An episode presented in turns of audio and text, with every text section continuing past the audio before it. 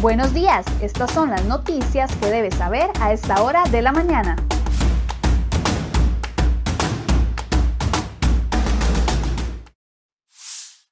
Hola, ¿qué tal? Muy buenos días. Gracias por acompañarnos en Cere Hoy Noticias. Vamos con las principales informaciones que hemos preparado para ustedes el día de hoy en la portada de cerehoy.com.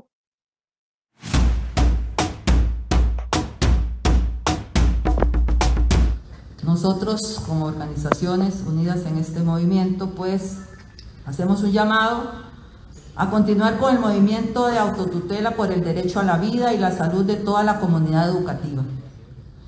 Y esto eh, considerando la paralización total de labores en todos los centros educativos del país, el día miércoles 19 de mayo del 2021. Y con esto también hacemos un llamado a todos los compañeros, afiliados y afiliadas de nuestras organizaciones y a todos pues aquellos otros docentes y trabajadores de la educación para que nos acompañen en, esta, eh, en este día por la vida, ¿verdad? Recordando a todos aquellos que han perdido eh, la vida en este, en este proceso el Ministerio de Educación Pública advirtió a los profesores y personal que participe del paro de labores convocado por los sindicatos para mañana miércoles que se les rebajaría el salario. Este lunes los sindicatos del sector educación llamaron a la paralización el próximo 19 de mayo en protesta contra la interrupción del curso lectivo anunciado ayer y también ante la falta de vacunación de los docentes. Pero el viceministro de Educación indicó que el MEP avisó ya a todo el personal del Magisterio Nacional que todo movimiento de paralización de labores es considerado una huelga ilegal. Entonces se procederá de manera inmediata a la rebaja salarial para todo el periodo no trabajado sin necesidad de esperar a que un juez haga la declaratoria de ilegalidad de la huelga. Además, le recordó a los docentes que los servicios de comedor estudiantil y de educación especial se consideran esenciales, por lo que la huelga en ellos está totalmente prohibida. Además, el ministro advirtió que no negociarán la devolución de los montos rebajados ni la aplicación de sanciones disciplinarias.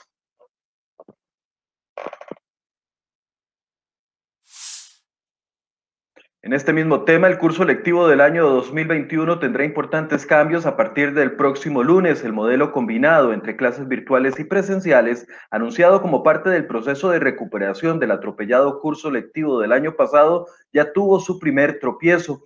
La tercera ola pandémica y las presiones de los sindicatos, padres, diputados y hasta la Defensoría de los Habitantes terminaron acorralando al Ministerio de Educación. Tras discusiones con el Ministerio de Salud, llevaron a una suspensión de elecciones de siete semanas, desde el 24 de mayo hasta el 12 de julio. Ahora le llaman la ruta de la recuperación académica y se convierte en el nuevo intento de salvar el sistema de educación, el cual, en el cual ya miles de niños y niñas y jóvenes han sufrido por la constante pérdida de los aprendizajes. Aún se van a mantener las pruebas FARO. Los estudiantes públicos no tendrán ningún tipo de clases durante estas siete semanas, mientras que los que están matriculados en los centros educativos privados continuarán con clases virtuales. Hoy a partir de las 8 de la mañana vamos a conversar con la ministra de Educación, doña Giselle Cruz, que nos va a acompañar en el programa de Enfoques para responder todas las dudas que ustedes tengan con respecto a esta decisión y sobre la huelga a la que están llamando los sindicatos.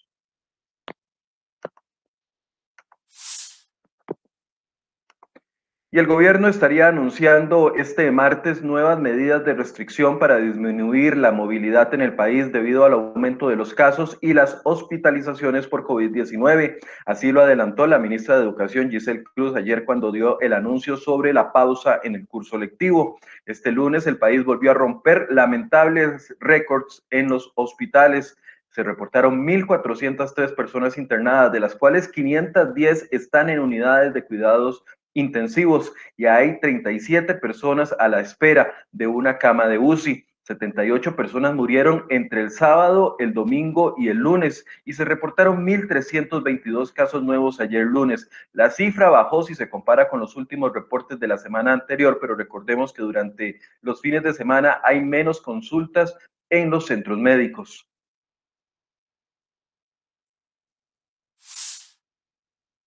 Y tres semanas después de que se conociera este polémico video que ustedes tienen ahí en imágenes y se supiera el caso de una falsa vacunación por parte de un funcionario hacia un adulto mayor de Entre Ríos, los pacientes siguen sin ningún tipo de respuesta. La, gerente, la gerencia médica de la caja confirmó que se realizará un protocolo especial para atender a las 1.593 personas que fueron vacunadas por este funcionario que actualmente es investigado administrativamente y también en los tribunales de justicia. Sin embargo, hasta el día de hoy la institución no ha definido cuál será el protocolo a seguir para dichas personas, las cuales esperan por respuestas claras para calmar su preocupación. Ante la consulta de este medio, la institución dijo que aún se encuentran trabajando y no se puede concretar cómo se va a proceder en el abordaje de estas personas. Hasta el momento, lo único que se sabe es que la institución podría aplicar pruebas para detectar anticuerpos, pero aún esta opción no ha sido confirmada. En otro tema relacionado a la vacunación, el próximo miércoles 26 de mayo, el ministro de Salud, Daniel Salas, deberá rendir cuenta ante los diputados por la lentitud y las irregularidades detectadas en el proceso de vacunación.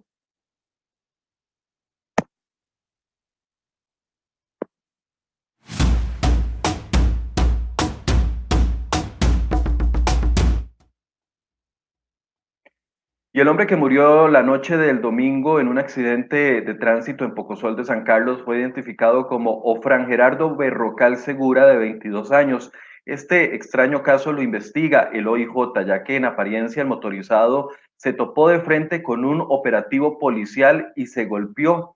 Eh, se resbaló, derrapó y cayó sobre el pavimento y posteriormente fue declarado fallecido. El policía que resultó herido fue trasladado a la clínica de Santa Rosa de Pocosol y ahora el caso está a cargo del OIJ. Además, dos personas se, salvaron de milagro tras un aparatoso choque ocurrido en la noche de este lunes en el sector de Curridabat. Por razones que se desconocen, el conductor del carro que conducía perdió el control y chocó de frente contra un edificio. Aunque se informó que los ocupantes del carro estaban prensados, no fue así y ambos presentaban lesiones, pero ninguna de gravedad y se trasladaron por medios propios a los centros médicos.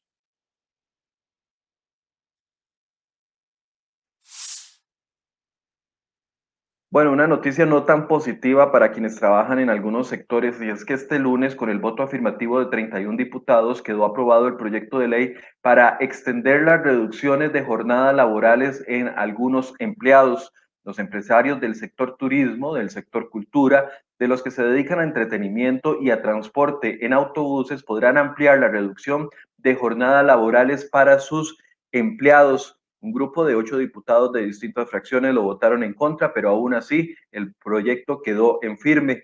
Según los diputados, la medida lo que busca es que los empresarios no tengan que incurrir en despidos masivos en los próximos meses. Según el proyecto de ley, mientras se mantenga la emergencia sanitaria, la Inspección de Trabajo del Ministerio de Trabajo podrá ampliar la reducción de jornadas hasta por cuatro periodos de tres meses cada uno, es decir, por un año más los patronos tendrán que demostrar afectación en sus ingresos por la pandemia y también demostrar que no han abusado de los mecanismos legales hasta el momento en perjuicio de sus empleados. También deben demostrar que han sostenido el empleo de sus trabajadores sujetos a la reducción de la jornada.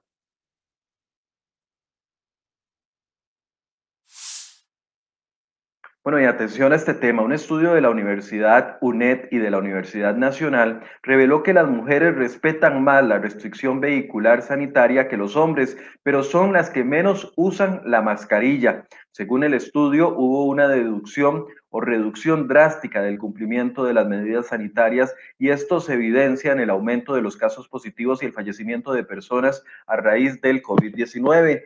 De las 15 medidas sanitarias establecidas por el gobierno, 11 presentan niveles de cumplimiento menores al 60%. Por ejemplo, solo el 60.9 de los encuestados cumple con el uso de la mascarilla, solo el 47% cumple con no visitar espacios cerrados o congestionados y, y solo el 46% se moviliza cumpliendo las restricciones de burbujas. Este estudio fue realizado con una muestra de 994 personas quienes completaron un cuestionario en línea entre el 22 de marzo y el 5 de mayo pasado.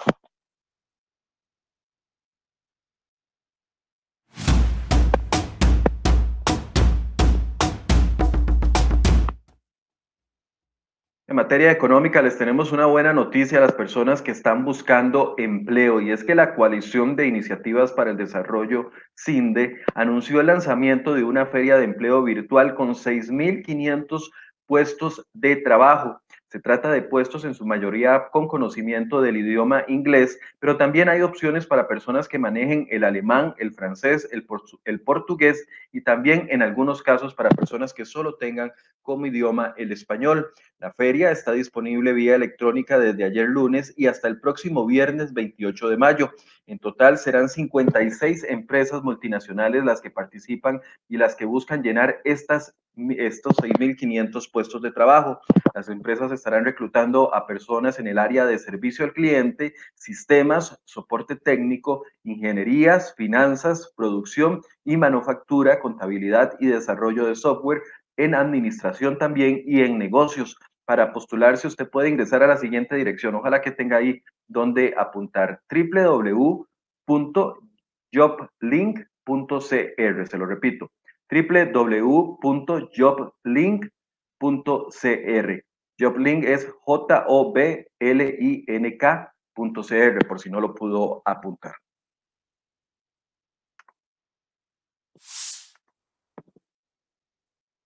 Y este lunes el Congreso aprobó el ingreso de Costa Rica a la Organización para la Cooperación y el Desarrollo Económico, OCDE. El proyecto con el protocolo de adhesión a este organismo internacional se aprobó en segundo y último debate con el apoyo de 40 diputados de los 43 que estuvieron presentes en la sesión de ayer. El proyecto solo fue votado en contra por tres diputados, la del PAC, Paola Vega, el Frente Amplista José María Villalta y el independiente Dragos Dolanescu. El protocolo deberá ser firmado por el presidente Carlos Alvarado y posteriormente el Poder Ejecutivo deberá de entregarlo ante las autoridades de la OCDE que tienen su sede en París, Francia. El país deberá cancelar, aquí está lo no tan positivo, ante la OCDE una cuota de inscripción que ronda los 1.500 millones de colones para así convertirse en el miembro número 38 de este selecto organismo. Además, el gobierno deberá nombrar a un embajador ante la OCDE allá en Francia y otros funcionarios para que conformen la misión diplomática que acompañará al embajador. Hasta el momento se habla extraoficialmente de que la actual ministra de Planificación, Pilar Garrido, sería una de las opciones para que ocupe el cargo de embajadora ante la OCDE.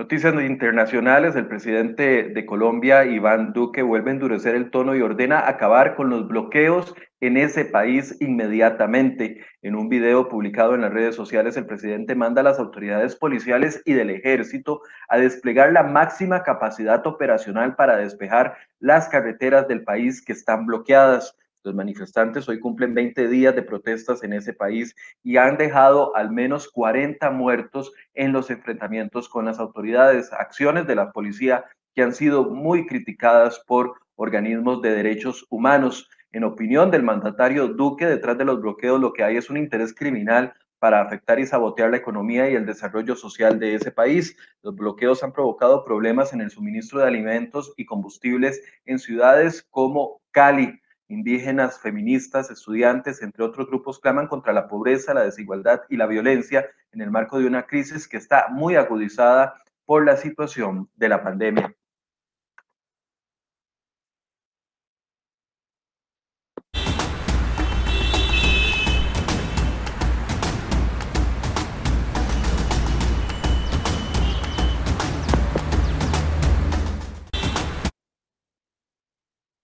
Bueno, mientras hacemos un recorrido por las condiciones del tránsito, les recuerdo que durante estos días estamos siendo afectados por este famoso polvo del Sahara. Entonces, algunas personas podrían comenzar a sentir molestias en su garganta. Así que eh, en estos casos, lo que recomiendan las autoridades es que utilicemos la mascarilla en todo momento, incluso cuando se está al aire libre, en vista de que este polvo que pega todos los años puede afectar y generar infecciones de la garganta. Además, vemos condiciones muy favorables en algunos sectores, bueno, no tanto ahí en Cartago, donde hay un poco de presa en la ruta que viene hacia San José. Les recuerdo también que hoy no pueden circular en todo el país las placas terminadas en 3 y en 4.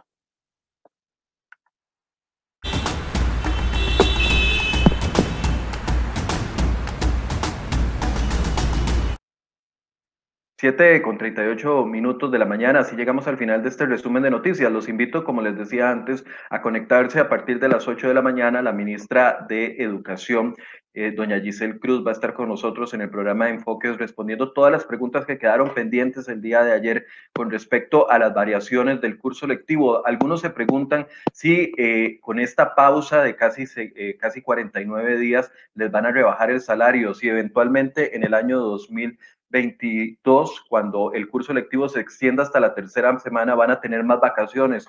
Todo eso que están preguntando los docentes y también los padres de familia lo vamos a responder. Y por supuesto la situación del llamado a paralización o huelga que hacen eh, el día de ayer los sindicatos a pesar de la suspensión del curso lectivo. ¿Cuál es la posición del Ministerio de Educación? Todo eso lo vamos a responder con la ministra a partir de las 8 de la mañana. Así que los invito a que se conecten con nosotros. Muy buenos días.